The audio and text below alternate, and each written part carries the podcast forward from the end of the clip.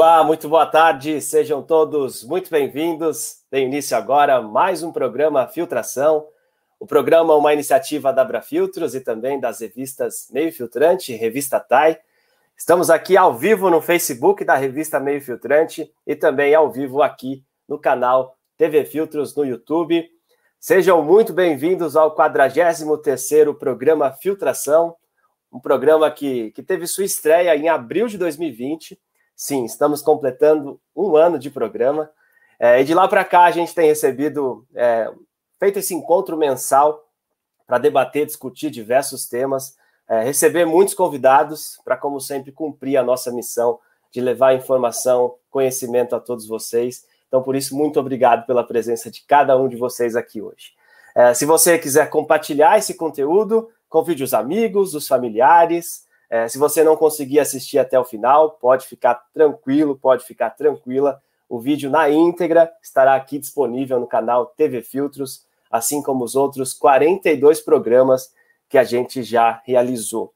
Não deixe de se inscrever no nosso canal, habilite o sininho para ser sempre lembrado quando o novo conteúdo for publicado. E eu posso adiantar que tem muita coisa legal pela frente durante, durante o ano de 2021 e a gente conta com a presença e participação costumeira de todos vocês. É, vocês também podem participar é, e acessar o programa através do podcast, sim, disponível no Spotify. É só buscar por Programa Filtração é, no Spotify, que a gente tem feito também a inserção dos programas por lá também. Sobre o programa de hoje, você pode participar é, fazendo o seu comentário, fazendo a sua pergunta aqui no nosso chat. Estou é, vendo já que temos boa tardes aqui. É, sejam todos muito bem-vindos. É, a gente vai interagindo com vocês ao longo da apresentação. É, e antes de apresentar o tema de hoje, eu quero convidá-los para o próximo programa, dia 27 de maio, às 15 horas, é, com o tema Líderes de Resultado na Indústria. Um evento que vai comemorar o Dia da Indústria, recebendo o especialista do assunto, Ricardo Piovan. Então, fica o convite, dia 27 de maio, às 15 horas, com o tema Líderes de Resultado na indústria. Bom, sobre o programa de hoje, nosso tema é o poder da comunicação na era da transformação e eu tenho o prazer de receber a professora doutora Leni Quirilos. Seja muito bem-vinda, professora. Obrigada, Adriano. Boa tarde para você, boa tarde a todos que estão aqui nos acompanhando. É uma, um prazer e uma alegria estarmos aqui. Agradeço muito o convite. Muito bom. Uh, gente, professora Leni é fonoaudióloga pela Universidade Federal de São Paulo, especialista em voz pelo Conselho Federal de Fonoaudiologia, mestre e doutora em Ciências dos Distúrbios da Comunicação pela Universidade Federal de São Paulo. É professora doutora dos cursos de Fonoaudiologia, Jornalismo e Especialização em Voz da PUC São Paulo, de 2000 a 2015. É, comentarista da coluna semanal Comunicação e Liderança na Rádio CBN desde 2014. Personal coach pela Sociedade Brasileira de Coaching. Professora convidada do curso de especialização em distúrbios da comunicação humana da Universidade Federal de São Paulo. Palestrante convidada do Communication Academy, Portugal, desde 2015. Coautora dos livros Voz e Corpo na TV, a fonoaudiologia a serviço da comunicação. Também comunicar para liderar, comunicação e liderança e seja inesquecível. Organizadora dos livros Fonoaudiologia e Telejornalismo e também do livro Expressividade. Presta consultoria e assessoria de comunicação a diversas empresas, instituições financeiras e políticos. É responsável pelo atendimento a profissionais de rádio e televisão, autora de várias publicações científicas nacionais e internacionais. Professora, em nome do nosso presidente, senhor João Moura, aqui presente na nossa live também, te ouvindo, te assistindo. É, seja muito bem-vinda e a palavra é sua. Muito obrigada, Adriano. Bom, eu sempre fico muito feliz de poder tocar nesse tema, de falar nesse assunto, a comunicação, porque ela permeia todas as nossas relações. A comunicação está presente em todos os contatos que a gente estabelece. A comunicação pode gerar encurtamento de distâncias, aproximação de pessoas, entendimento, ou mal entendidos, ou incômodos nas pessoas, desconforto. E quando a gente começa a entender a importância dessa ferramenta, nós passamos a desenvolver um interesse maior em conhecer bem como esse processo acontece. Eu costumo dizer que comunicar é sempre um grande desafio. Tenho certeza que qualquer um aí de vocês que estão nos acompanhando são capazes de se lembrar de situações de comunicação que geraram mal entendidos. Aquela história, né? Eu falo uma coisa, o outro entende outra. E nós sabemos, de uma forma geral, o tanto que nós necessitamos de respostas colaborativas das pessoas para qualquer tipo de situação, para qualquer condição onde nós nos inserimos, nós temos a necessidade de nos expor e de termos de retorno condições, reações, respostas positivas, respostas colaborativas. É, e isso é fundamental para que a gente possa entregar resultados, alcançar as nossas metas, os nossos objetivos. Então, nós vamos conversar como hoje nesse mundo em transformação, com tanta coisa diferente de como era antes, ainda mais aumentado pelo evento da pandemia, que é o que está acontecendo, né, do ano passado para cá, como algumas condições, algumas características desse processo se modificaram e nos levaram a buscarmos assim, de maneira bem importante, bem intensa, novas formas de nos fazermos entender novas maneiras de nos colocarmos no mundo, de nos situarmos em relação ao nosso trabalho, à nossa vida pessoal. Nós vamos refletir sobre como essa ferramenta tão importante nos ajuda e nos dá suporte para que a gente trabalhe na prática com um conceito que vem sendo mega buscado hoje pelas empresas em geral, que é a questão da diversidade. Agora, mais cedo, a 1h20, lá na Rádio CBN, eu falava sobre o impacto do Oscar ou as lições que o Oscar, que aconteceu agora no último domingo, tem para nos ensinar. Eu faço isso todo ano, né? Eu sempre comento os vencedores do Oscar, as características lá do evento, porque o Oscar reflete de maneira muito clara como que a gente está caminhando. O que, que a sociedade está buscando? O que, que nós estamos valorizando? Qual é o caminho que parece que está se delineando? E esse ano, gente, o Oscar chama a nossa atenção para três características. A primeira é a diversidade. Pela primeira vez, nós tivemos mulheres, muitas mulheres, mulheres jovens, mulheres asiáticas, negros, sendo é, concorrendo ao prêmio, sendo inclusive premiados, como foi a diretora do, do Nomadland, que é uma jovem mulher chinesa e que recebeu o Oscar por melhor direção e por melhor roteiro adaptado.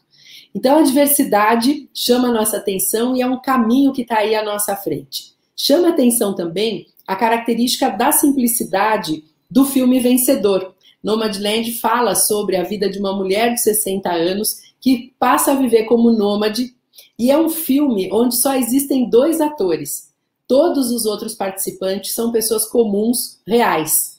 E, finalmente, a característica da humanização que o filme nos traz. As, essas pessoas não são atores de propósito, justamente para trazerem essa ideia de veracidade, de aproximação, de emoção. A busca pela humanização, traduzindo as nossas relações e a forma como nós nos colocamos. Bom, eu vou abrir aqui a minha tela agora, Adriano, para que a gente possa compartilhar com as pessoas de uma maneira melhor. Perfeito.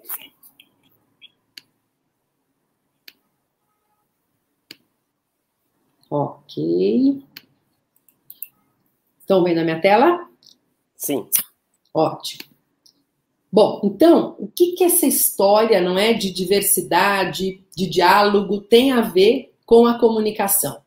Como que nessa fase onde as empresas, de uma forma geral, estão enaltecendo, estão buscando a diversidade e, mais do que isso, estão sendo cobradas para que haja essa diversidade, como que esse fato impacta na transformação que nós estamos vivendo, nesse mundo que nós estamos vivendo.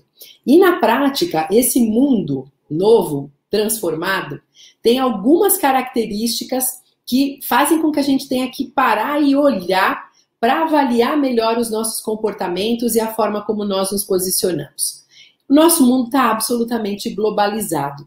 Nós temos o acesso fácil ao contato com pessoas de diferentes partes. Temos uma capacidade de conectividade como nunca nós pudéssemos imaginar antes. Estamos todos conectados o tempo todo com quem nós quisermos. Essa conexão, claro, nos ajudou muito no decorrer dessa fase que nós estamos vivendo, porque permitiu que nós continuássemos trabalhando, estudando, aprendendo, nos desenvolvendo, interagindo com as pessoas. Estamos também com uma capacidade de acessibilidade muito grande. Eu tenho acesso a pessoas em vários lugares, pessoas diferentes de mim. E tenho, claro, a partir dessas características todas, uma possibilidade imensa de estar junto do diverso, de estar próxima da diversidade que caracteriza as pessoas nesse novo mundo. Isso, gente, claro, com a questão da pandemia se acentuou demais, ganhou uma velocidade absurda, mas já era o mundo que nós começávamos a delinear e a viver ainda antes dessa fase, desse momento da pandemia. Eu acredito que a pandemia acelerou esse processo que já vinha acontecendo. A transformação é inevitável, inclusive a palavra mais relevante para esse momento que nós vivemos e que vem justamente por conta dessa necessidade, por conta da grande transformação, é a palavra adaptação. Vence não quem é mais forte, não quem é mais rico, não quem é mais poderoso, mas quem tem maior capacidade de se adaptar. A transformação exige adaptação de cada um de nós. E a comunicação é uma ponte poderosa para favorecer essa adaptação. Bom, na prática, com esse desafio tão grande que nós todos estamos vivenciando, a gente só tem uma saída. Só a comunicação efetiva nos insere nesse mundo. A comunicação que aproxima, a comunicação que gera entendimento. Na sua definição mais clássica, não é? Que é tornar comum. Eu preciso tornar comum ideias, pensamentos, valores, propósitos, intenções. Veja o tamanho desse desafio quando a gente considera, claro, que existe uma, uma variação muito grande, existe uma grande diversidade. Veja como aumenta o desafio de você tornar comum pessoas, por exemplo, de raças diferentes, de gênero diferente, com experiências diferentes, gerações diferentes. O jovem, o mais velho, o idoso, com experiências completamente diferentes. A diversidade de nível sociocultural. Como pensam, como agem pessoas que representam diferentes níveis socioculturais. A diversidade de cargos e de funções. E, claro, especialmente, a diversidade de pensamentos, a diversidade de conceitos, daquilo que nós acreditamos. E para falar sobre isso, eu quero te chamar a atenção aqui a respeito de um conceito que eu gosto muito. É um conceito que eu ouvi numa palestra de um psicólogo chamado Luiz Ernesto Meirelles e que me faz pensar e entender claramente o tanto que é desafiador a gente se comunicar num mundo transformador, num mundo que se transforma tanto e a cada momento, tão frequentemente. Olha só o conceito do Dr. Meirelles. Veja que reflexão importante para cada um de nós. Luiz nos conta que é como se cada um de nós fôssemos essa bolotinha que você está vendo aí no meio da tela. Cada um de nós é um ponto colocado. Imagine que nós temos ao redor desse ponto um círculo, infelizmente muito piquititico, de pessoas que pensam e agem de forma semelhante a nós. A essas pessoas a gente costuma dar o nome de normais. É aquela pessoa que tem um comportamento, que fala algo, você entende perfeitamente, concorda, não é nada novo para você, tá tudo dentro daquele escopo da forma como você pensa, da forma como você age. Só que existe um outro círculo, infelizmente maior, de pessoas que ou pensam diferente de você, ou agem de forma diferente da sua. E a essas pessoas a gente costuma dar o nome de estranhos. É aquele seu colega de trabalho que faz um comentário numa reunião, você torce o nariz e pensa com você mesmo: nossa, que sujeito estranho. Seguramente ele falou algo diferente da sua maneira de ver e de agir. E olha só, a gente tem um outro círculo, infelizmente ainda maior, de pessoas que pensam e agem de forma completamente diversa da nossa. E a esses, olha só, a gente costuma dar o nome de insuportáveis. São as pessoas que nós não suportamos. São as pessoas que a gente prefere ter aí meio longe de nós. Só que nem sempre a gente tem essa possibilidade. Nem sempre está nas nossas mãos a autonomia de escolhermos estarmos perto ou não de pessoas assim. O fato é que a gente, infelizmente, está vivendo um momento muito polarizado. Essa transformação ágil faz com que as pessoas e as ideias e os conceitos se modifiquem. E nós temos uma tendência, que é até uma tendência primitiva, de nos agruparmos, não é? De estarmos juntos. Aliás, estarmos juntos em grupo foi a única forma de nós nos mantermos vivos lá atrás no nosso desenvolvimento. Porque o ser humano é um ser fraquinho, não é? Perto do reino animal, por exemplo, perto de outros bichos que convivem. E nós só conseguimos sobreviver como raça humana porque aprendemos a atuarmos em grupo.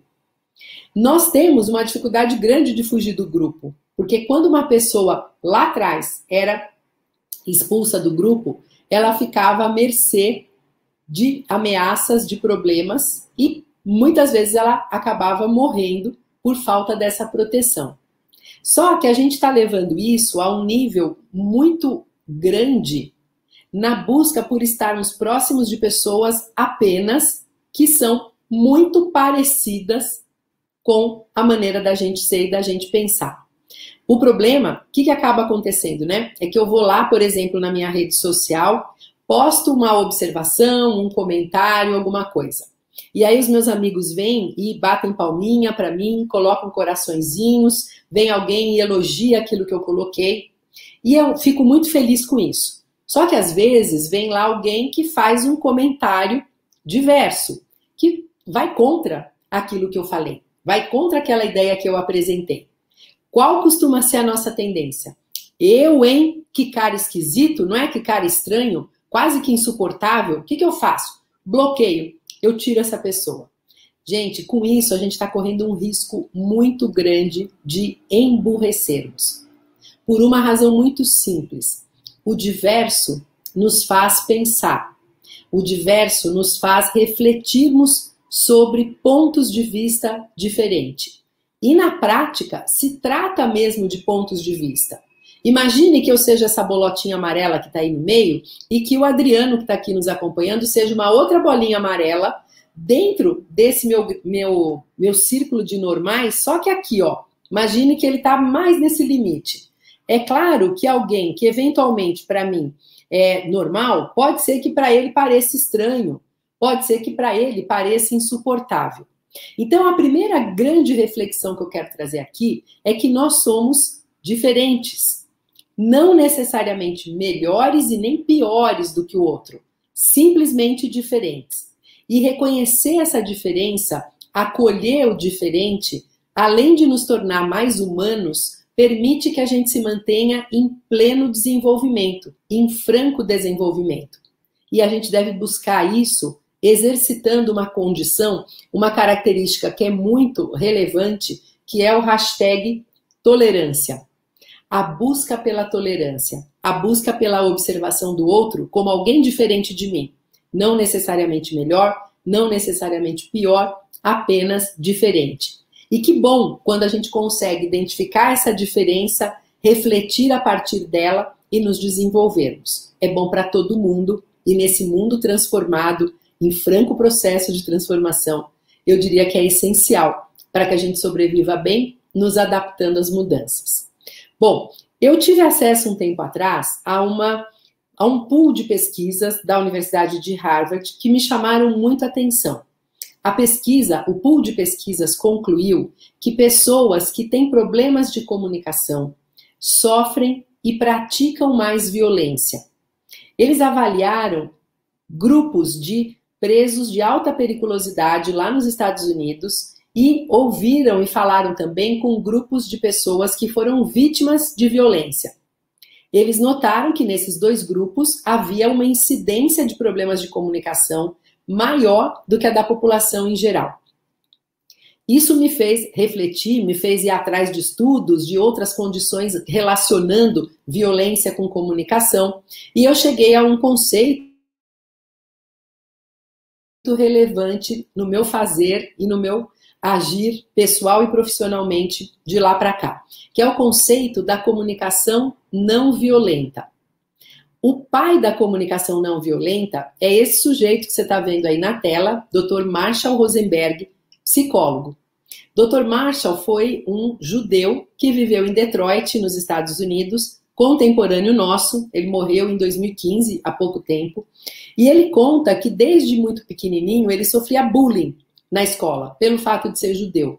E ele tentava se defender de qualquer maneira, foi aprender até a lutar para se proteger, mas ele entendeu que isso não seria suficiente. E passou a estudar, passou a buscar entender o que, que se passa com a maior parte das pessoas. E ele descobriu que, na verdade, nós, seres humanos, somos seres compassivos. De uma forma geral, nós somos solidários, nós procuramos ajudar uns aos outros, haja vista quando surgem aí grandes tragédias. A mobilização que uma tragédia traz, das pessoas irem atrás, não é? De ajudarem uns aos outros. Só que ele notou também que algumas situações relacionadas à comunicação podem nos tirar dessa, desse, dessa tendência compassiva, podem fazer com que a gente reaja de forma inadequada. Então, ele traz o conceito do tanto que nós, seres humanos, somos reativos. Quando nós somos reativos, nós damos poder, nós damos autoridade para aquele que convive conosco. Nós ficamos vulneráveis, porque nós vamos depender do comportamento, da forma de lidar do outro. Por exemplo, imagine que você acordou de super bom humor, foi até a banca de jornal comprar um jornal, você chega lá sorrindo, feliz da vida, cumprimenta o dono da banca de jornal e pede a ele, por favor, me dá a Folha de São Paulo? Imagine que o cara está num mau dia. Ele pega o jornal com muita falta de cuidado, joga na nossa direção de cara amarrada. Ser reativo nesse momento significa você ficar bravo com isso, procurar o dinheiro lá no seu bolso e jogar o dinheiro para o jornaleiro do mesmo jeito que ele fez jogando o jornal para você. Imagine que uma resposta ou uma reação desse tipo deu poder ao outro, um desconhecido, de monitorar o seu humor e o seu comportamento. Ao contrário disso, o Marshall defende que nós devemos buscar respostas ao invés de reações. Buscar uma resposta significa você olhar para aquela situação um pouco mais distante, observar o que acontece e escolher o seu comportamento a partir disso. Não à toa, o símbolo da comunicação não violenta é a girafa. Sabe por quê? Três razões. Primeiro, a girafa é o mamífero que tem o maior coração de todos. O coração da girafa pesa cerca de 12 quilos, chamando atenção para o fato de que a nossa emoção, o nosso sentimento deve ocupar a parte maior na nossa, no nosso relacionamento, na nossa forma de nos relacionarmos com o outro. Segundo, a girafa tem aquele pescoção enorme que permite que ela veja a situação de cima e de fora, podendo avaliar com mais isenção e, a partir dessa observação, fazer uma escolha de resposta. E terceiro, se a gente for pensar, as orelhinhas da girafa são meio desproporcionais ao tamanho da carinha da girafa. Girafa tem uma carinha pequenininha, fininha, e tem orelhinhas grandes em relação ao tamanho da cabeça, para chamar nossa atenção para a importância da escuta, para a importância da gente ouvir o outro ao invés de querermos só ficar falando, falando e falando. Bom, a partir disso, o Marshall propõe uma forma de organizarmos. Desculpa. A partir disso, o Marshall propõe uma forma de lidarmos com situações que podem envolver algum tipo de hostilidade. Aquela história assim: você tem que falar alguma coisa com alguém que certamente vai incomodar, vai chatear a pessoa. Você tem que dar um feedback ruim, um feedback negativo. Ele diz que nesses momentos nós devemos observar quatro passos. O primeiro deles é a observação. A observação é a descrição do fato de maneira objetiva e sem julgamento. Aqui que a vaca vai para o brejo, porque nós temos uma tendência enorme de julgarmos. Então imagine que você tem que dar um feedback para um funcionário e você está muito bravo com esse funcionário porque ele está faltando muito ao trabalho. Desculpem, gente, fui tomar água rápido e engasguei aqui. Se a gente engrenar no nosso modo reativo, periga da gente abrir a conversa falando mais ou menos assim: Fulano, eu quero te dar um feedback. E olha só, primeira coisa que eu quero te falar é o seguinte, cara, você é muito irresponsável. Você não pode agir da maneira como você está agindo. Se eu faço isso, se eu me encaminho para o modo julgamento, eu vou gerar no meu interlocutor uma reação na defensiva o sujeito não vai nem escutar mais o que eu estou dizendo. Ele simplesmente vai me interromper e vai falar algo do tipo: Ah, Leni, não, peraí, você não pode falar isso de mim, você não me conhece, não é bem assim. Ao contrário, se eu trago só a observação do fato, eu ganho uma oportunidade grande de fazer com que o outro se abra para o diálogo e para o entendimento. Como assim? Por exemplo, trazendo Fulano, olha só, quero te dar um feedback e a primeira coisa que a gente vai considerar é o seguinte: no mês passado, nós tivemos 20 dias úteis. Desses, você faltou a 8. Isso é observação. O outro simplesmente vai concordar porque é um fato real, não tem contestação. A parte número 2 da conversa é o sentimento. É o momento onde eu vou dizer como aquele fato mexe comigo. E aqui talvez eu dissesse: esse fato, Fulano, faz com que eu fique muito insegura, eu me sinto muito vulnerável, muito insegura, que é o que eu me, como eu me sinto. Passo 3, necessidade. Porque, como sua gestora, eu preciso saber com quem eu posso contar a cada momento, a cada situação, para tomar as providências, para remanejar pessoas, para remanejar prazos. Passo número 4, pedido. A gente pode conversar melhor sobre isso para chegarmos aí a um consenso e evitar que isso volte a acontecer? Gente, se eu conduzo dessa maneira, eu aumento muito a probabilidade de ter o outro aberto para o entendimento, aberto para a compreensão, colaborando. Lembra da busca pela resposta colaborativa? Tem tudo a ver com isso. Bom, nas redes sociais, nós tendemos a nos expormos, a falarmos. E essa pesquisa, que foi feita com 2 mil jovens, me chamou demais a atenção. Olha que curioso, gente: 47% das pessoas usa o celular para evitar as pessoas ao redor. O cara tá lá olhando no celular, não é porque ele está interessado no que está escrito lá. Ele está interessado em realmente se manter distante das pessoas que estão ao redor num comportamento que é absolutamente contra a nossa busca. O mundo, na transformação, leva muitas pessoas a se manterem individualizadas. E a gente precisa, ao saber disso, voluntariamente capricharmos para modificarmos essa tendência e esse padrão. A nossa grande busca é transformarmos o embate em debate. A busca é pelo diálogo aberto, a busca é pelo desejo genuíno de estabelecermos compreensão e entendimento. E eu quero te mostrar agora um trechinho de um TED da Julia Dar. Julia Dar é economista e ela faz referência justamente a esse mundo, a essa condição que nós estamos agora. Dá uma observada. Nossa, o desprezo transformou, olha que coisa. E nesse mundo transformado, nós precisamos buscar, ao contrário, o entendimento, buscar a abertura para o contato. Podemos até discordar, mas isso tem que acontecer de forma produtiva. Isso tem que acontecer no sentido de nós realmente nos abrirmos para acolhermos o que o outro traz. Não necessariamente, claro, para concordar, até para você poder refletir e discordar mesmo e dizer que você realmente pensa de uma forma diferente, o que é ok. Só que isso não pode nos afastar, ao contrário.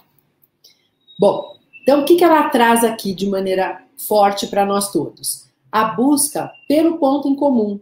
Mesmo que haja discordância, certamente algum ponto há em comum em relação à nossa forma de pensar.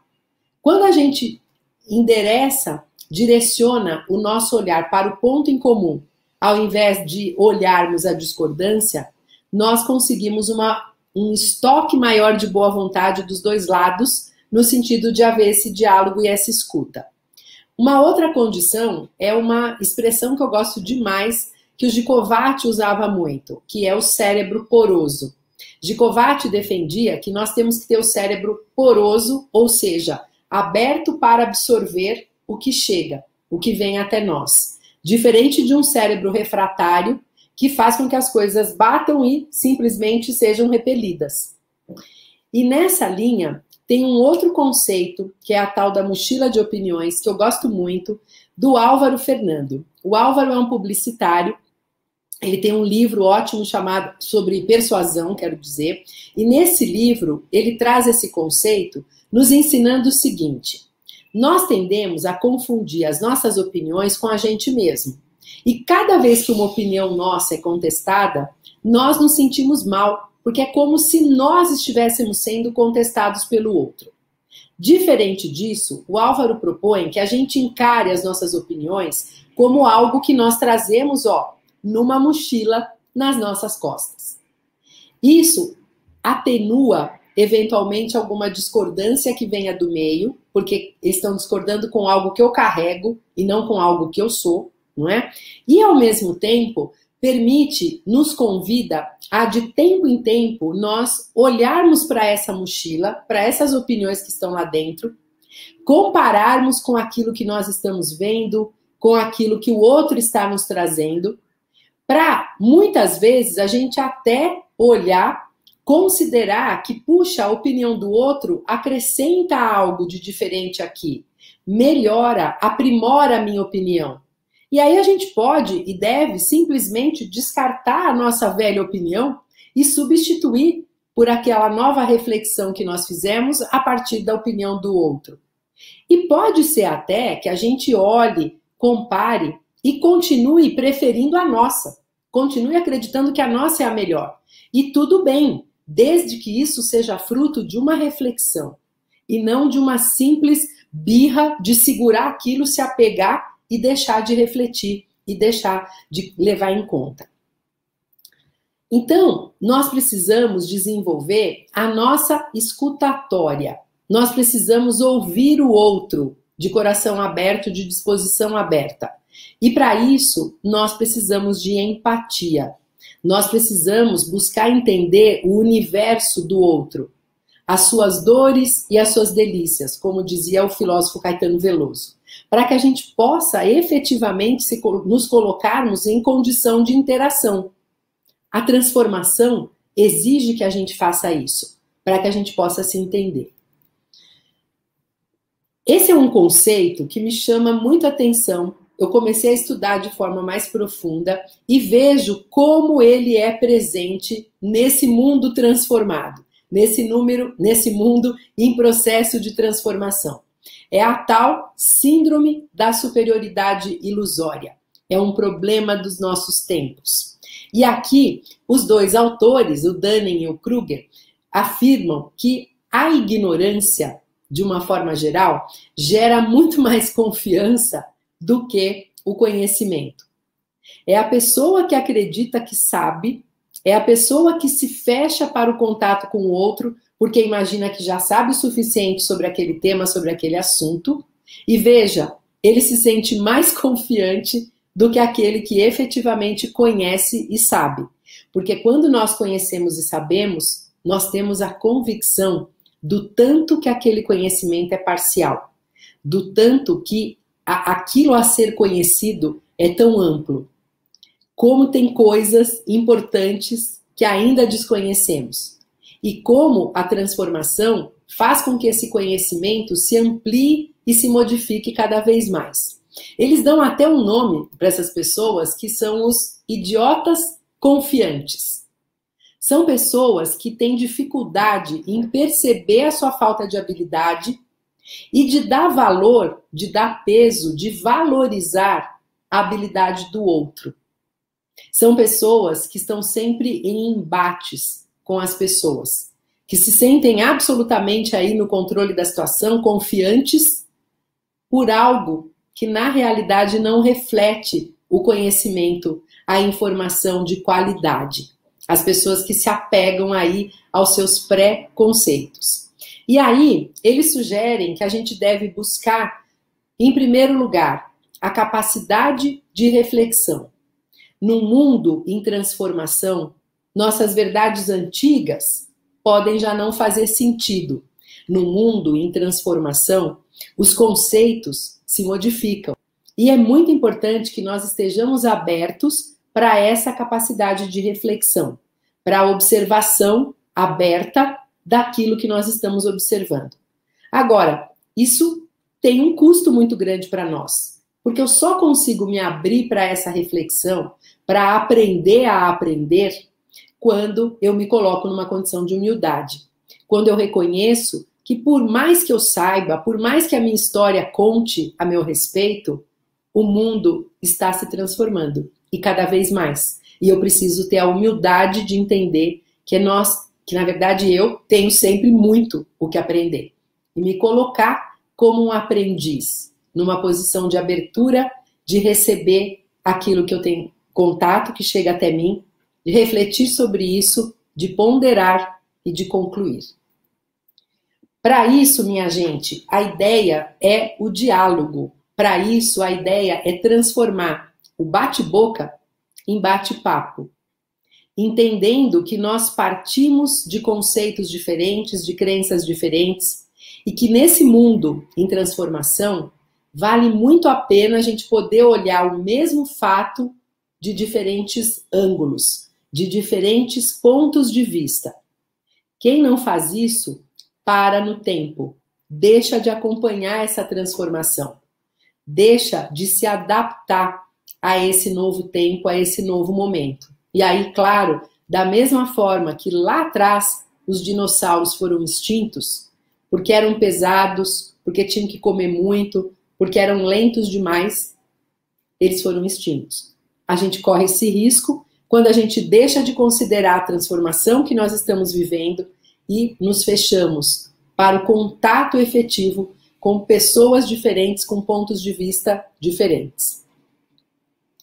Essa mulher, doutora Amy Curry, é uma psicóloga e ela chama muito a atenção para a importância de nós estarmos presentes nos contatos que nós estabelecemos.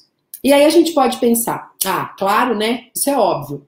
Só que, infelizmente, nós temos uma mente que funciona de maneira pendular.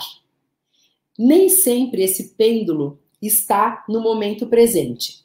É muito comum, por exemplo, que quando eu estou aqui falando com vocês, eventualmente o pêndulo da minha mente vai lá para o momento passado. E eu começo a pensar: puxa, e aí? Devia ter feito tal coisa, deveria ter estudado melhor. Ah, eu devia ter mudado aquele slide, podia ter acrescentado tal coisa na minha apresentação pêndulo no passado faz com que eu comungue sentimentos de culpa e arrependimento. Às vezes o pêndulo vai lá para o futuro e eu começo aqui a pensar assim: e será que o pessoal está acompanhando bem? E se alguém me fizer alguma pergunta depois que eu não souber responder? Ai, e se eu esquecer de algum conceito? Pêndulo no futuro faz com que eu comungue sentimentos de ansiedade e de estresse.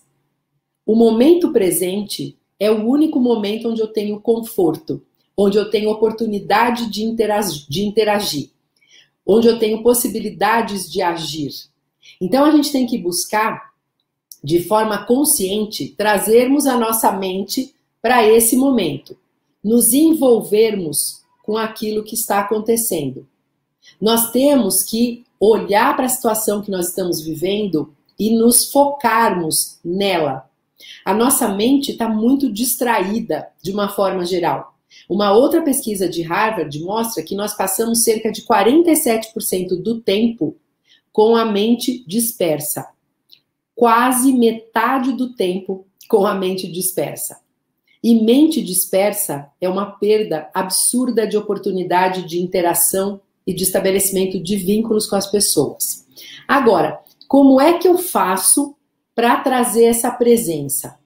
A presença me permite assumir protagonismo. A presença permite que eu olhe a situação e conduza essa situação da maneira que eu entendo que vai ser mais interessante.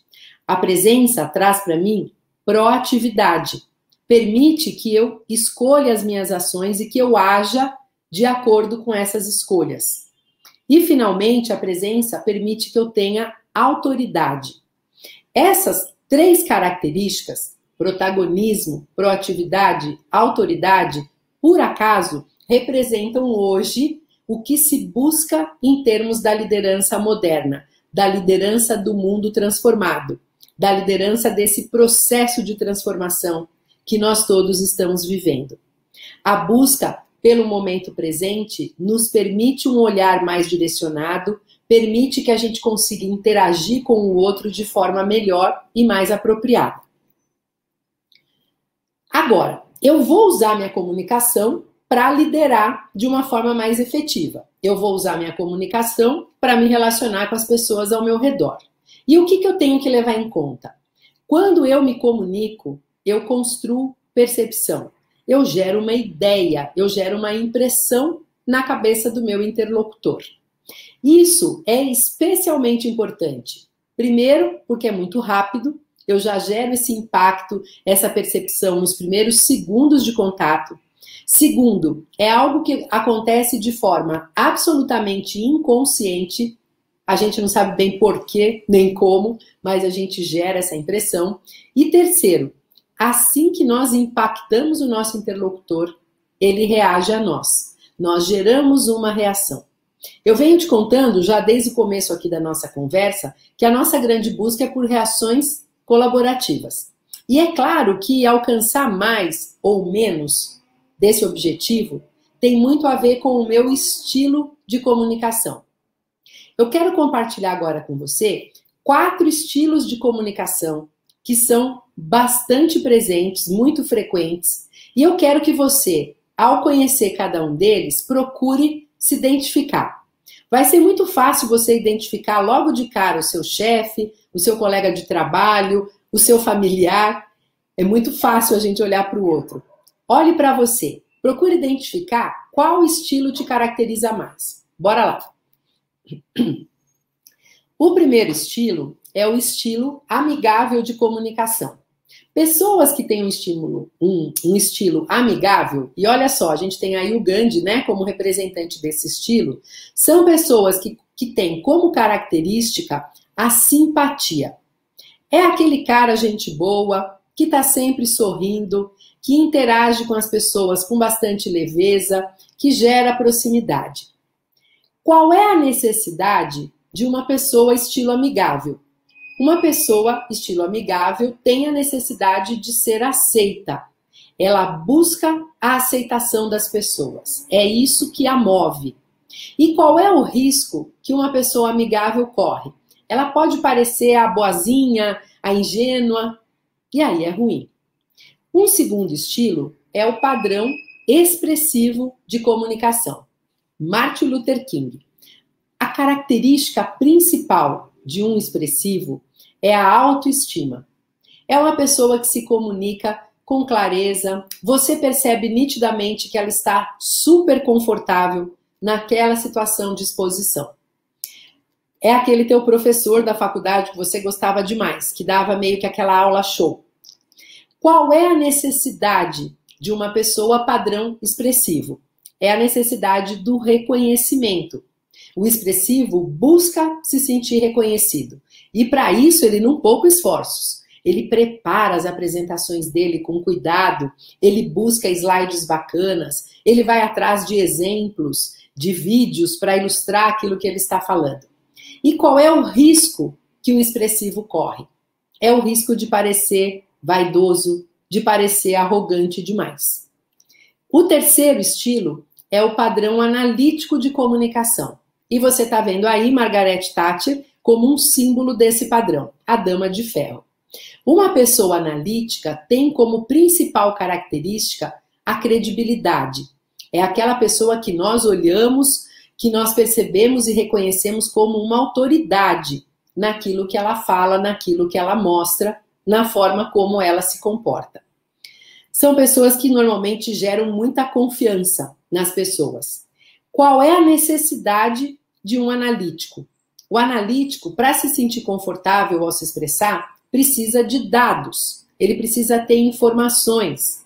É aquela pessoa que adora uma tabela, um gráfico, um dado científico para expor e para embasar as mensagens que ela tem. E qual é o risco? Ah, é o sabichão, é o chato que sabe tudo, que vem cá e mostra para gente aquele monte de gráficos, aquele monte de tabelas. Finalmente, o quarto estilo de comunicação é o estilo controlador. E aqui nós temos essa figura aí que vocês estão identificando com uma imagem de poder imensa. Essa é a característica do controlador. O controlador representa muito bem aquele dito popular: manda quem pode, obedece quem tem juízo. Foi uma forma de liderança até de um tempo atrás, com muita é, resposta positiva na época, lá atrás, no outro século, não é? Qual é a necessidade do controlador? É a necessidade da ascendência, de estar por cima, de se sentir com o poder naquele momento. E qual é o risco? Ah, é o chefão, é o autoritário. Só para trazer uma reflexão, existe uma linha relacionada à comunicação que tem dois extremos muito evidentes. Aqui a gente tem um padrão mais passivo de comunicação. Uma pessoa padrão passivo é alguém que normalmente tem dificuldade de expor aquilo que ela pensa, aquilo que ela acredita, aquilo que ela espera do outro. É o famoso engolidor de sapos. Na outra linha, a gente tem um padrão mais agressivo de comunicação. Uma pessoa agressiva consegue se fazer entender claramente consegue falar com propriedade, com objetividade sobre o que ela quer, o que ela pensa, o que ela acredita. Só que ela faz isso sem o devido cuidado com o interlocutor. O que, que acaba acontecendo? Tanto esse extremo quanto esse, ambos, oferecem dificuldade de resposta colaborativa.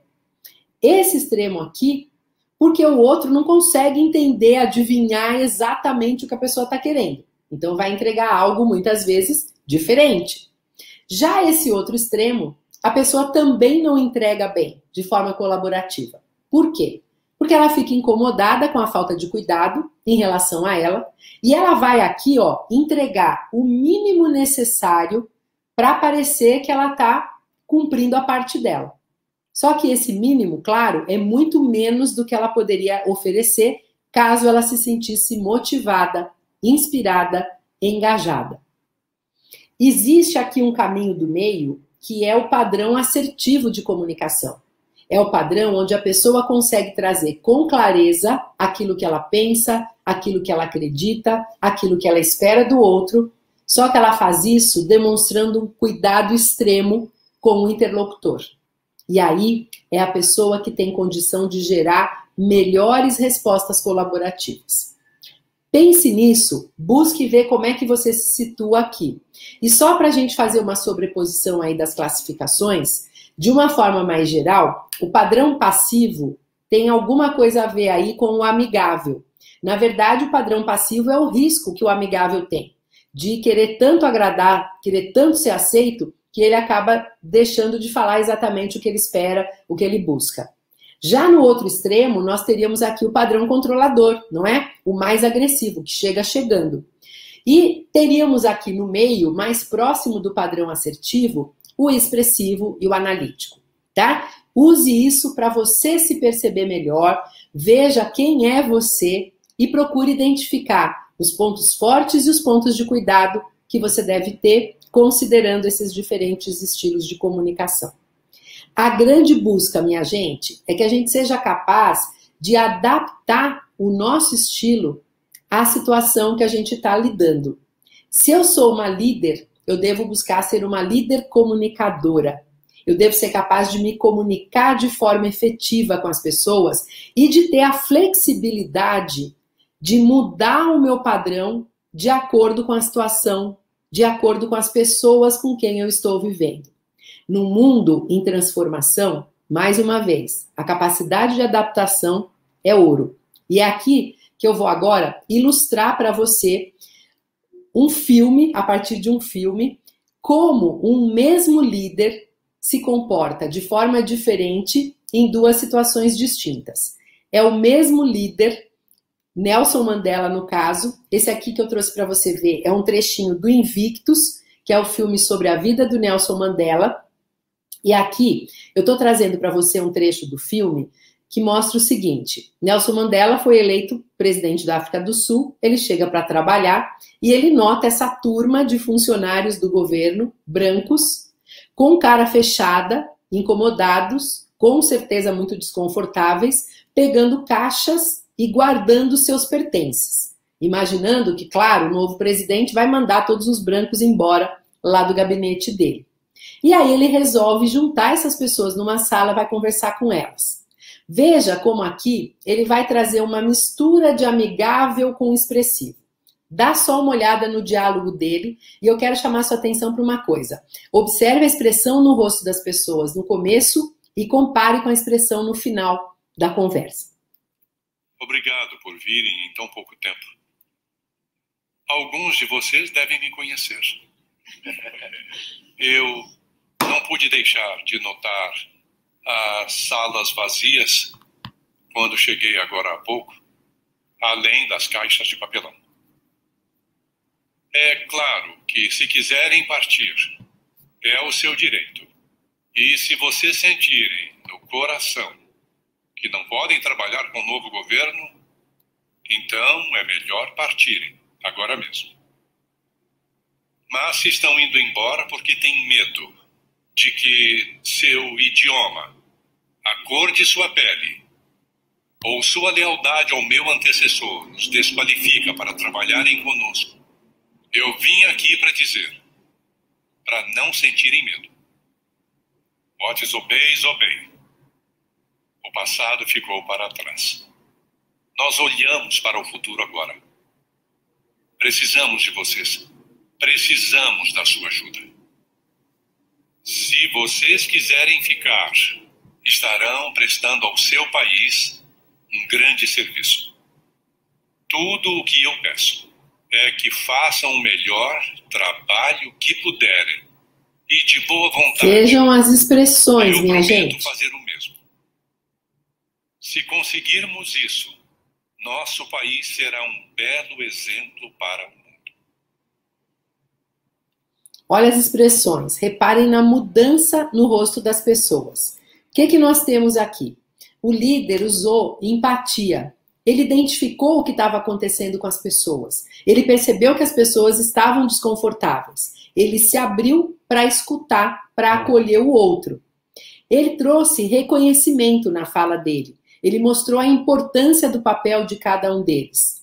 Deu a eles autonomia disse que eles é que deveriam escolher ficarem ou partirem. E finalmente, ele gerou aproximação. Ele conseguiu se colocar próximo das pessoas. Só que agora eu vou te mostrar uma segunda situação no mesmo filme, onde o mesmo líder, Nelson Mandela, toma uma atitude, um comportamento completamente diferente desse e igualmente positivo. Aqui ele fica sabendo que os negros que atuavam junto dele resolveram votar para tirar o nome e o símbolo do time esportivo que eles tinham lá. E aí ele vai chegar para dizer às pessoas que não é isso que ele quer. Nelson Mandela não queria tirar o poder dos brancos e virar, jogar para os negros e deixar os brancos sem direitos. Ele queria, ao contrário, congregar. Então, essa decisão era contrária ao objetivo dele. Dá só uma observada no diálogo dele com essa assistente e na forma como ele vai se dirigir às pessoas que quiseram tirar o símbolo e o nome do time. Eu aconselho a não fazer isso, especialmente sozinho. Vai dar a impressão de liderança autocrática. O senhor se arrisca a afastar seu gabinete e seu partido. Seu conselho foi anotado. Madiba. Eu estou aqui porque acredito que vocês tomaram uma decisão com informação e visão insuficientes. Eu sei do seu voto de hoje cedo. E eu sei que a decisão foi unânime. Mesmo assim, eu acho que nós devemos devolver aos Springboks. Olha o burburinho, a reação. Devolver seu nome, seu emblema e suas cores imediatamente. Eu vou dizer por quê. Na ilha de Vogel. E aí ele vai trazer uma explicação do porquê ele acredita que isso deve acontecer. Você reparou a mudança no comportamento do Mandela? Viu a característica de firmeza agora com que ele se dirigiu às pessoas? Comparou com a fala mais suave, mais amigável lá do primeiro momento? Aqui ele foi controlador. Ele mostrou a autoridade dele. Só que foi uma autoridade baseada no conhecimento. E a partir do momento que ele vai justificar para eles por quê, ele vai gerar adesão àquilo que ele está propondo. E ele vai deixar bastante claro qual é o compromisso que eles têm, que é justamente não o de afastar brancos e negros, mas ao contrário, de unir brancos e negros a partir do seu governo.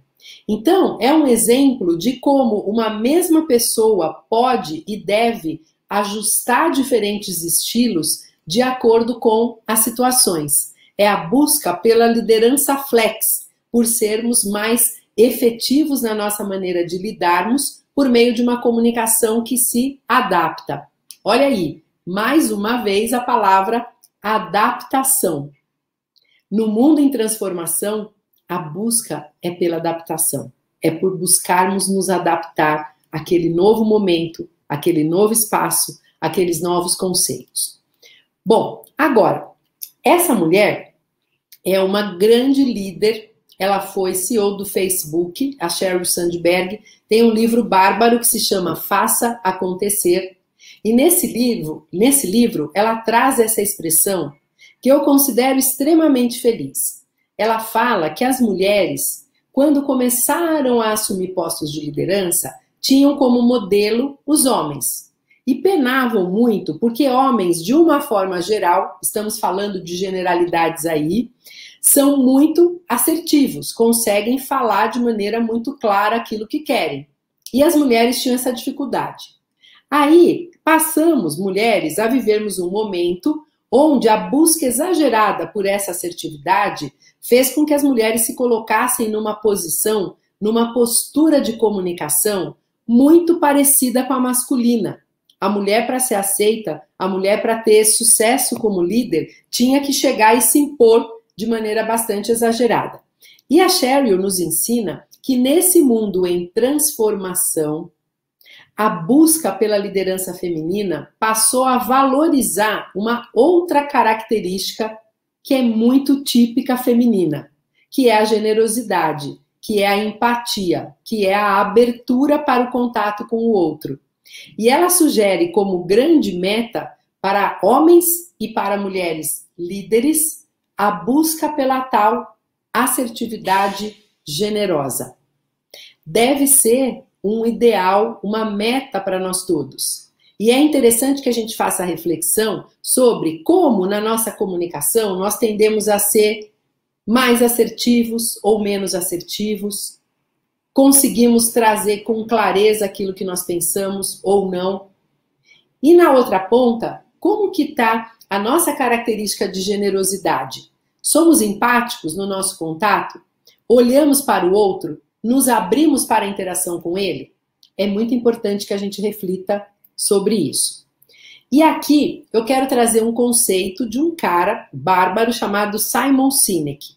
O Sinek tem dois livros muito interessantes. Um deles se chama Porquê, onde ele fala sobre um tal círculo de ouro que parte do porquê para depois explicar o como e finalmente o o quê. E ele diz que as empresas vencedoras costumam ter um discurso semelhante a esse. O porquê, na realidade, é o propósito, é por que fazemos o que fazemos, né? E ele diz que empresas, às vezes muito boas, têm dificuldade de se firmarem porque trazem um discurso ao contrário. Falam do que fazem, como fazem, só lá atrás abordam o porquê. Isso gera separação. E o outro livro, Líderes se servem por último, é um livro onde ele traz o conceito aí do círculo de segurança. E o que, que ele nos ensina? O líder deve ser capaz de gerar no seu grupo de liderados um ambiente, um contexto de segurança. Os liderados devem se sentir fazendo parte de um círculo de segurança. Ele fala que a liderança é uma questão hormonal. E quando os líderes estão se sentem protegidos nesse círculo de segurança, eles vão secretar os hormônios do bem. Eles vão secretar endorfina, serotonina, dopamina, ocitocina. E nesse estado, eles trabalham bem em equipe, eles têm vontade de cumprir metas, eles se sentem motivados, engajados, eles se aproximam das pessoas, e isso é essencial. Nessa condição, o sujeito vive num conceito que os pesquisadores chamam de eustress, que é a ativação razoável necessária para ele se sair bem. Aqui ele é efetivo, aqui ele é eficiente, ele tem atenção na tarefa e nos resultados, ele tem o um pensamento ótimo e atento, ele está aberto ao perigo, ele toma decisões equilibradas, ele tem vitalidade, ele está entusiasmado. Esse é o melhor dos mundos. É a melhor condição para que a pessoa produza bem, para que a pessoa produza mais e melhor, se sinta feliz e gere bons resultados. Às vezes, o líder é incapaz de gerar essa situação. Às vezes, até o contrário, o líder estimula a competição entre os liderados, o líder faz cobranças exageradas, o líder coloca um funcionário contra o outro, como se fosse para motivar. E quando as pessoas se sentem fora do círculo de segurança, ao invés de secretar aqueles hormônios que são os do bem, elas passam a ter que se protegerem, a ter que se defenderem, e assim secretam adrenalina e cortisol, que são os hormônios do estresse. Ao estarem estressados de uma forma negativa, o tal do distress, eles têm esses dois tipos de situação: uma ativação escassa, que deixa o profissional sonolento, distraído, com pensamento vago, sem muita consciência do perigo, toma decisões lentas, medíocres, fica letárgico, devagar, se arrastando, e isso acelera o envelhecimento. Olha só. Já se a ativação é excessiva, o cara trabalha num ambiente de ansiedade e raiva, ele tem atenção dispersa, pensamentos catastróficos, parece que o mundo vai acabar. Ele não tem a noção de perigo clara, essa noção fica perturbada.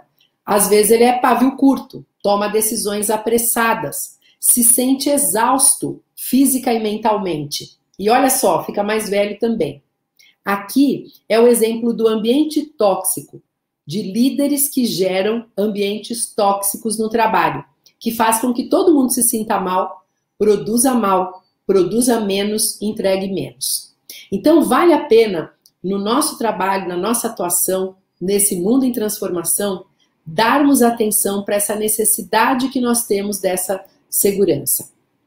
Esse aqui é o Simon Sinek. E nesse trechinho do TED, ele vai explicar algo a respeito disso e vai mostrar para a gente como, nesse exemplo, um funcionário estava mais voltado a atender ao chefe do que ao cliente dele. Escuta só. I was flying on a trip and I was witness to an incident where a passenger attempted to board before their number was called. And I watched the gate agent treat this man like he had broken the law, like a criminal. He was yelled at for attempting to board one group too soon. So I said something. I said, why, why do you have to treat us like cattle? Why can't you treat us like human beings? And this is exactly what she said to me. She said, Sir, if I don't follow the rules, I could get in trouble or lose my job. All she was telling me is that she doesn't feel safe. All she was telling me is that she doesn't trust her leaders. Então veja, quando a pessoa vive nesse ambiente de insegurança, ela vai ter ações equivocadas. Ela vai querer salvar o dela, vai querer manter o emprego dela em dia e não atender bem. E claro que ela vai afastar o cliente, consequentemente, não é? Então vale a pena a gente refletir como a transformação do mundo hoje nos leva a buscar uma humanização maior, uma atenção maior ao outro, aquele com quem nós convivemos, com quem nós interagimos. Bom, e para fechar, eu quero trazer agora esse último conceito. A gente aprendeu lá atrás, no metade do século passado, a importância de um coeficiente que se chama QI, que é o coeficiente de inteligência. E muitas, muitos de nós, ou dos nossos antepassados, foram avaliados em relação a esse QI, entendendo quem tinha uma inteligência maior, uma inteligência menor. Daniel Goleman foi o grande pai de um outro quociente, que é o que é coeficiente da emoção ou a inteligência emocional. E nós passamos a ver a importância de, além daquilo que a gente conhece, nós ter, de nós termos uma noção clara de quem nós somos, de como nós nos comportamos, de quais são as emoções que nós costumamos vivenciar. E agora, 2015, um outro autor, uma dupla, Dow e Johnny, propõe o termo inteligência relacional como resultado de algo relevante, importante para este mundo em transformação. A inteligência relacional é a nossa habilidade de mobilizarmos pessoas e recursos para um objetivo comum. É só dessa forma que as coisas acontecem. É só exercitando a inteligência relacional que nós conseguimos bons resultados em qualquer coisa que a gente faça nesse mundo em transformação. E o que, que é isso? A inteligência relacional mostra a importância do poder de conexão. E a gente precisa, para que isso aconteça, de cinco Cs. Bora lá. O primeiro C é a curiosidade. A curiosidade deve me estimular a olhar o que acontece, a perceber o diferente, a entender melhor processos e circunstâncias. O C seguinte é de combinação. Eu devo, a partir dessa nova aprendizada, aprendizagem, desse novo olhar sobre o que está acontecendo hoje, eu preciso comparar e combinar com os conceitos anteriores que eu tinha. Olhar, combinar de alguma maneira.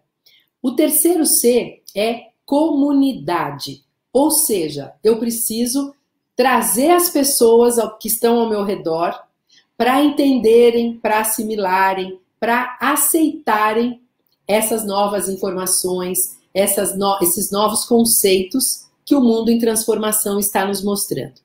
O outro C é o de coragem. Eu tenho que ter coragem para propor algo tão diferente do que as pessoas estavam acostumadas a fazer. Eu tenho que ter coragem para sair da minha zona de conforto, para estimular o outro a sair dessa zona de conforto. E eu tenho finalmente o quinto C, que é a combustão. Eu tenho que colocar fogo no parquinho. Eu tenho que motivar as pessoas, inspirar, cutucar, estimular, motivar para que elas se abram para esse contato, para esse conhecimento, para essa exposição. Comunicação é o nosso negócio. Nós temos que nos comunicar de uma maneira efetiva para garantir que haja essa entrega, para garantir que a gente possa olhar esse mundo em transformação, entender o que continua semelhante e eu posso me basear, entender aquilo que mudou efetivamente, buscar minha capacidade de adaptação. Para isso, é fundamental que eu tenha um preparo intelectual, conhecendo melhor novos conceitos, expandindo meu conhecimento. E é fundamental também que eu tenha preparo mental, que eu me abra para essa interação, que eu me abra para um melhor relacionamento com as pessoas ao meu redor. É também muito importante um tal de um solilóquio, que tem a ver com aquilo que eu falo comigo mesma. A gente, sempre que pensa em comunicação, pensa na importância do que eu falo para o outro. E eu estou te contando aqui que aquilo que você fala para si mesmo, lá dentro, a forma como você pensa, tem uma capacidade imensa de te colocar num caminho interessante ou de muitas vezes te sabotar, te podar, te bloquear, te impedir de caminhar. E finalmente, eu tenho que trazer para dentro de mim o desejo genuíno de interação e de entendimento. Eu preciso ter isso claramente, de forma genuína dentro de mim. E eu quero fechar deixando uma frase para você que eu gosto muito e que nos ajuda a entender esse processo de transformação e como é necessário que a gente esteja atento ao que está ocorrendo para que a gente tenha as melhores respostas. O Chris Anderson é o presidente do TED. Você sabe, né? Aqueles vídeos de até 18 minutos que ficam disponibilizados na internet, onde pessoas de diferentes áreas, que têm algum tipo de destaque, falam sobre temas diversos. Um belo dia, Chris Anderson observou que havia alguns TEDs que eram muito procurados, muito acessados. Ele fez a lista dos top 5 dele e aí ele pediu a um grupo de pessoas que assistissem a esses cinco TEDs mais assistidos, mais buscados e transcrevessem, passassem para o papel. Ele notou, olha só que interessante, que um TED de 18 minutos poderia ser lido em cerca de 9 minutos. Considerou uma bela de uma sacada. Escuta só, se eu tenho tempo disponível para assistir a um TED de 18 minutos, nesse mesmo tempo eu tenho acesso ao conteúdo por meio da leitura de dois TEDs. Não é legal? Só que ele notou que quando as pessoas liam o TED, elas não tinham o mesmo nível de interesse. Elas não eram tão impactadas. E aí ele traz uma frase que eu quero deixar para sua reflexão. Ele nos ensina que é a dimensão humana quem transforma informação em inspiração. O mundo em transformação, minha gente, a transformação traz muita informação de tudo quanto é lado. E você sabe como nós somos bombardeados por tanta informação. É o ser humano, é você, como pessoa, que é capaz de transformar a informação em inspiração. Por meio do brilho no olho quando você fala, por meio do seu entusiasmo no contato e na interação com as pessoas, por meio da busca de uma escuta ativa e interessada que acolhe, que encurta distâncias. É a inspiração que faz com que você seja capaz de utilizar uma comunicação que eu gosto de chamar de efetiva e afetiva. A comunicação efetiva é a que busca a clareza, a tradução clara dos conceitos, o posicionamento, aquilo que eu espero do outro. E ela é afetiva na medida em que ela se importa com o interlocutor, na medida em que ela acontece por meio de amor genuíno e de grande espírito de compreensão, de entendimento. Que a gente possa entender a importância do nosso papel o valor da nossa busca em nos adaptarmos, em adaptarmos a nossa comunicação para esse mundão aí que está em transformação. Muito obrigada pela sua atenção. Eu vou parar o compartilhamento agora para que a gente possa conversar eventualmente tirar alguma dúvida.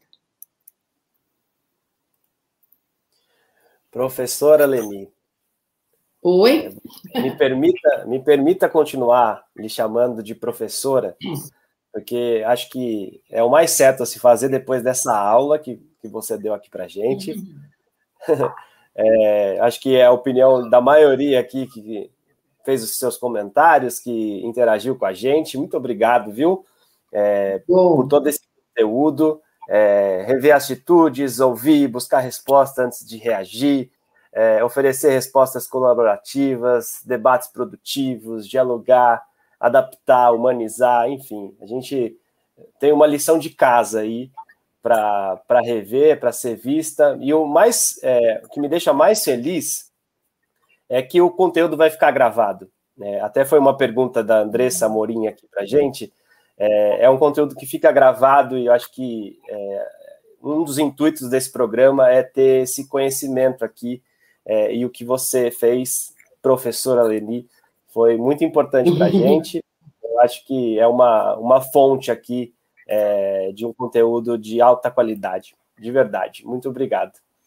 Que bom, Adriano. Obrigada. Eu que agradeço. Fico muito feliz de ter esse seu retorno. Obrigada. Muito bom. Muito bom. É, deixa eu dar o meu boa tarde aqui para todo mundo. A Mauri Silva aqui com a gente, a Camila, Carol Bonetti, a Solange, Rogéria, Rogéria, editora das revistas Meio Filtrante, Revista TAI, nossa parceira nessa iniciativa, obrigado pela presença. O Sérgio está aqui com a gente. É, o Robson Bessa, vou colocar aqui o, o a Robson. mensagem dele. Isso bom. mesmo. Hum. Inclusive, Robson, me permita é, fazer uma meia-culpa aqui. Na verdade, a gente copiou até o, o título da sua palestra, que é, foi dessa conexão que eu descobri a possibilidade de trazer a professora Leni aqui com a gente. Então, muito obrigado, viu, por essa conexão. O Ari Silveira Bueno, que é, é diretor da nossa associada SPR, curador da coalizão digital ABC, que, que foi aonde a Abrafiltros é, se conectou recentemente e também descobriu a possibilidade de trazer a professora Leni. Ele ia participar com a gente aqui, mas teve um imprevisto, uma reunião. Então fica aqui registrado nosso agradecimento a Robson Bessa, a Coalizão Digital, essa grande iniciativa de transformação digital, é, fruto aqui do, do, nosso encontro, e também ao Ari, que sempre nos ajuda nessas conexões. Obrigado, viu? É, Paula Demar aqui com a gente também, Marco Antônio, Luciana Campelo, a Fidalma e Arnaldo do Rotary Campestre, boa tarde. Andressa aqui com a gente. É, o, o Robson colocou aqui uma, um comentário: O Poder do Agora é um livro muito em linha com esta essência do presente que a Leni comentou. Obrigado pela contribuição. O Marco Antônio, professora, tem uma pergunta aqui, ó. É, como lidar com discussões nas redes sociais privadas ou empresariais, onde parecem sempre haver pessoas que buscam o confronto? Vivemos uma falsa era da liberdade de expressão? Pois é, nossa, gente, é uma, é uma questão bastante profunda e parece tão contraditório, né? Porque, teoricamente, a gente nunca teve tanta liberdade de nos colocarmos politicamente, né? Teoricamente, aí, é, num mundo que se transforma e que está aí a partir de, de, resultados tão diferentes, numa velocidade tão ampla de mudança mesmo, de transformação, parece um grande paradoxo. E aqui eu tenho uma teoria própria né, a respeito de por que isso acontece, que é simplesmente o medo, o receio.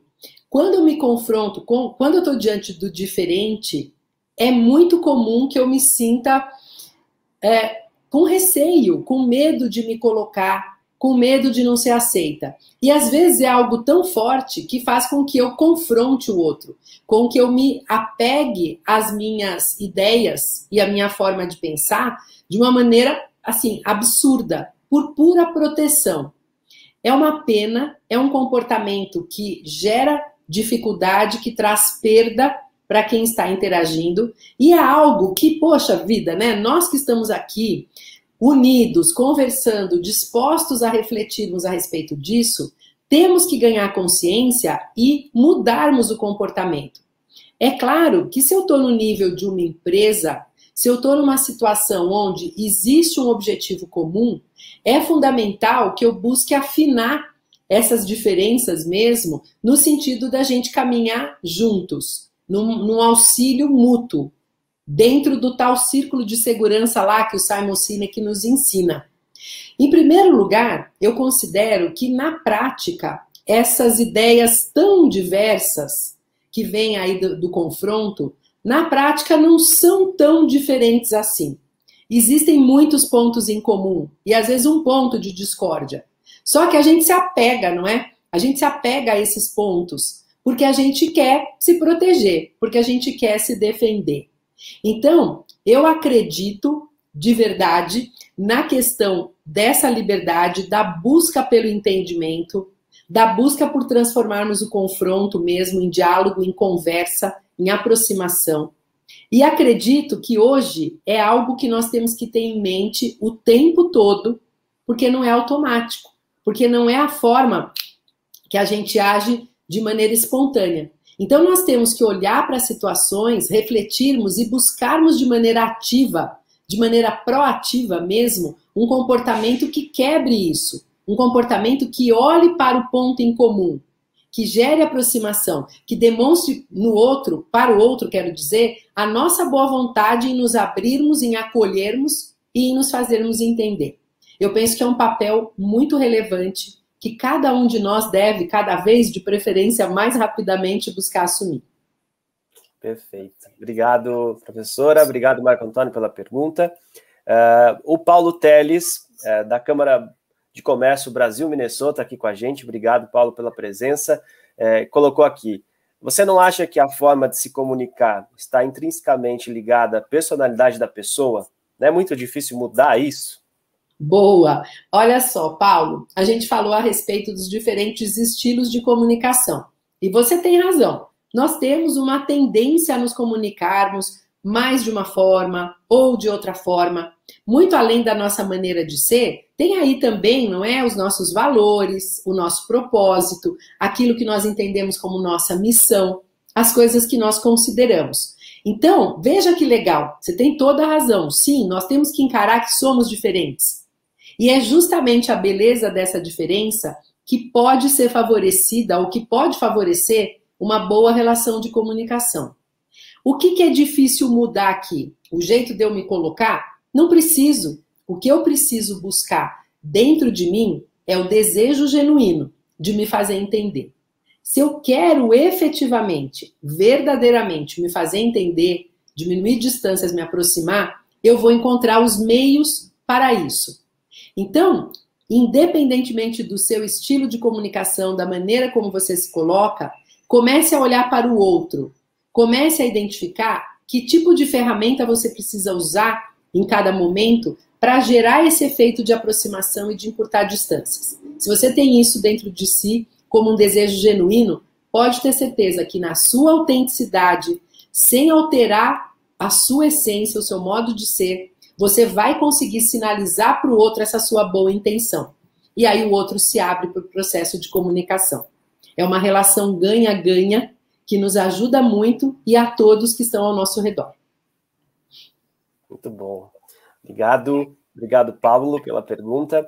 É, o Sérgio coloca uma pergunta aqui, e eu vou juntar com a pergunta do Clayton. É, uhum. É, ele pergunta sobre uma boa comunicação contribui para a motivação em equipe recém-formada.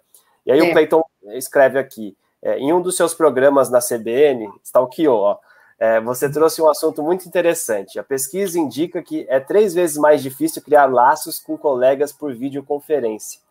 Eu queria que você comentasse sobre essa pesquisa e nos falasse se, se na sua opinião, isso é algo reversível somente com a volta do novo normal ou temos chances de mudar esse comportamento ainda durante essa realidade? É, tem muita gente que não se conhece, né? Eu acho que é isso que ele quis sim, dizer. Sim, muita gente que ainda não se conhece, e quando você tem que estabelecer os laços por meio desse mundo virtual, as pesquisas mostram que é muito mais desafiador. É três vezes mais difícil, na verdade, você se sentir conectado a um colega de trabalho que, teoricamente, né, você nunca viu na vida. Tá? Bom, aqui a gente tem duas questões relevantes, né, pessoal? Uma é a questão da motivação para o trabalho, de você gerar essa motivação, de você procurar se manter próximo, apesar dessa distância. Estamos falando aqui, mas está cada um no seu local, não é? A gente não tem aquela oportunidade do café que a gente vai tomar no intervalo, do bate-papo mais descontraído e como isso faz falta, como sentimos falta disso. A motivação está intimamente relacionada ao reconhecimento da importância do nosso papel. Eu tenho estudado muito sobre felicidade, aliás, quero sugerir para vocês aí o livro do professor Luiz Gaziri, A Ciência da Felicidade, que traz uma série de pesquisas, uma série de dados sobre como alguns conceitos sobre felicidade são equivocados. Um desses conceitos tem a ver com a história de que dinheiro traz felicidade, né? E isso é verdade só quando as pessoas conseguem atingir um padrão que garanta as nossas necessidades básicas. Então, claro, se eu não tenho dinheiro nem para comer, nem para me vestir, nem para ter um lugar para morar, ganhar esse dinheiro vai me fazer mais feliz. Mas, depois de uma determinada condição, quando eu tenho o necessário e até um bocadinho mais, ganhar mais não vai fazer nenhuma diferença na minha vida. E muitas empresas atuam, por exemplo, com o critério ou com o conceito de premiar as pessoas em dinheiro para que elas realizem suas metas, para que elas batam suas metas ou até para que elas ganhem dos resultados dos seus colegas. E a gente sabe hoje, a ciência mostra muito claramente que ao invés de estimular esse tipo de conduta, faz com que a pessoa veja o trabalho como algo tão negativo que ela precisa de um estímulo extra para querer entregar. Então ela vai se desanimando. Isso também gera dificuldade no contato entre os colegas, que viram competidores, e aí você já viu, né? Cai naquela história lá do Simon Sinek de, das pessoas estarem num ambiente tóxico, fora daquele ciclo de segurança. O Gaziri nos mostra que efetivamente o que traz motivação é o reconhecimento. E esse reconhecimento não precisa e não deve ser financeiro. Deve ser um reconhecimento moral. Deve ser a exposição clara do elogio, né? Do, do chefe, do líder, enaltecer as qualidades da pessoa, falar o tanto que ele se sente bem com aquela entrega, com aquilo que vem acontecendo. Se isso ocorre numa equipe onde a gente está trabalhando aqui à distância, né, é algo que gera respostas muito positivas. Eu tenho tido muito nessa fase a demanda de conversar com equipes de trabalho, com líderes, muitos até que eu já atendia antes da pandemia e que me procuraram novamente com a intenção de, Leni, como é que eu faço agora? Porque eu tenho que manter esse povo motivado, eu tenho que manter esse povo próximo de mim. E a gente orienta, trabalha com certas condutas que favorecem isso. E essa questão do reconhecimento é um dos pontos que a gente sempre fortalece. As pessoas estão muito inseguras, Tá todo mundo com muito medo de perder o emprego, do emprego se modificar a tal ponto que ele vai ser desnecessário por lá e por aí vai. Então, quando a gente estabelece essa teia de apoio mútuo e de reconhecimento, a motivação, ó, aumenta demais. E a segunda questão tem a ver com a ideia do engajamento. Infelizmente, as pesquisas mostram que, de uma forma geral, o número de pessoas que são efetivamente engajadas ao trabalho é muito baixo, é cerca de 29%. Mais de 80% das pessoas não se sente engajada. É claro que o contato interpessoal favorece muito isso. É claro que a gente está lidando, infelizmente, hoje num ambiente de desvantagem. É claro que é mais difícil estabelecer vínculo com alguém só por meio aqui do contato virtual. Então, qual que é a orientação que a gente costuma sugerir? Procura se aproximar das pessoas de outras formas a gente tem o um contato na reunião, mas vale a pena, por exemplo, o líder entrar em contato com um colaborador fazendo uma ligação por telefone, fazendo um FaceTime com ele para bater um papo sobre algum tema diferente, para saber da vida dele, para saber como é que as coisas estão acontecendo. Vale muito a pena a gente buscar o um vínculo com um colega. Puxa, você passou a trabalhar aqui na empresa, não te conheço pessoalmente, fiquei com muita vontade de te conhecer melhor. Como é que é a tua vida? Você é casado? Você tem filhos? O que que, como é que você vive? O que que acontece? Quais são os seus hobbies? O que você gosta de fazer? Então são formas que hoje, nessa fase que nós vivemos, nós vamos ter que usar para gerar esse engajamento, essa aproximação maior. É humanizar, né? É, as relações. Mais uma vez, humanizar. Isso mesmo, Adriano. Isso mesmo. É a grande busca. É a grande busca. Professora, olha, nosso tempo está se esgotando aqui. Eu tenho mais perguntas, a gente ficaria aqui, acho que até o fim da tarde, é, mas eu só quero destacar aqui os novos comentários. A Luciana colocou: ouvir é, Leni é sempre uma delícia. Colocou... Ai, que bom! Obrigada, Luciana, que bom. A Fidalva colocou fantástica. O. Paulo colocou parabéns, professora Leni. Marta colocou sensacional. É, o Robson Bessa colocou mais um show da Leni, estamos juntos. É, é, João Moura, nosso presidente, colocou simples, prática e perfeita.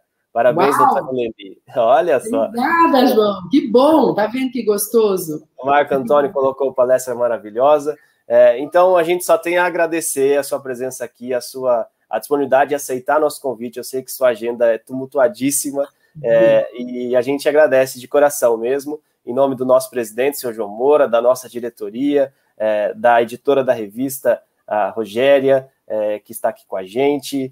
Muito obrigado. E fala um pouquinho da sua agenda, é, Rádio CBN e do seu Nossa. trabalho. Aproveita. Pois é. É, bom, eu tenho é, vários, vários locais de atuação, vários projetos. A gente lançou agora, mais recentemente, a oitava publicação, onde eu sou coautora, que é o Seja Inesquecível. Já estou com outros três no forno, um praticamente pronto, justamente sobre a questão da humanização da comunicação, da liderança humanizada. Tem um projeto sobre liderança feminina, em parceria com a Cássia Godoy, lá da CBN, e um projeto com três pessoas que atuam em relação aos três níveis de comunicação que a gente aborda: o verbal, o não verbal e o vocal. É um trabalho internacional, vamos dizer assim, porque uma dessas pessoas é o professor Antônio Sacavém, lá de Portugal. Temos o Thomas Brier, que é um francês que vive aqui no Brasil. E a ideia é o Milton Jung, meu parceiro do Comunicar para Liderar, tecer essa teia e juntar esses conhecimentos para que a gente tenha aí um resultado final interessante. Eu entro toda quinta-feira lá na Rádio CBN, às 13 horas e 20 minutos, onde converso com o Sardenberg e com a Cássia Godoy sobre o tema comunicação e liderança. A gente tem inclusive um livro com os nossos diálogos, eu com Sardenberg, que foi lançado em 2019, onde a gente fala sobre é, temas relacionados a esses dois grandes é, esses temas maiores, que são a comunicação e a liderança. Eu atuo atendendo jornalistas já há bastante tempo e muito rapidamente eu comecei a atender o que eu chamo de a outra ponta da reportagem, que é o porta-voz. É a pessoa de destaque na sua área de atuação, que muitas vezes é chamado para dar entrevistas, a participar de lives, a fazer apresentações em público. É o profissional liberal, é o político, é o executivo das empresas, é o líder que acaba tendo uma exposição bastante grande com o cuidado necessário para sua comunicação. Perfeito, muito bom. É, como o nosso presidente costuma dizer, a partir de hoje você tem as chaves da Abra Filtros e Oba! será sempre muito bem-vinda aqui com a gente. É, obrigado a todo mundo que, que participou, que também está nos assistindo gravado ou nos ouvindo no podcast. A gente espera por vocês no próximo programa, dia 27 de maio, é, se vocês puderem, fiquem em casa. E, novamente, professora Leni, obrigado. Obrigado a todos e até a próxima. Obrigada, Adriano. Obrigada a vocês todos. Obrigada, João Moura. Foi um prazer estar aqui com vocês. Obrigada, Robson, pela ponte e obrigada a cada um de vocês que nos assistiu aqui. Foi um prazer. Obrigada. Tchau, tchau, tchau gente.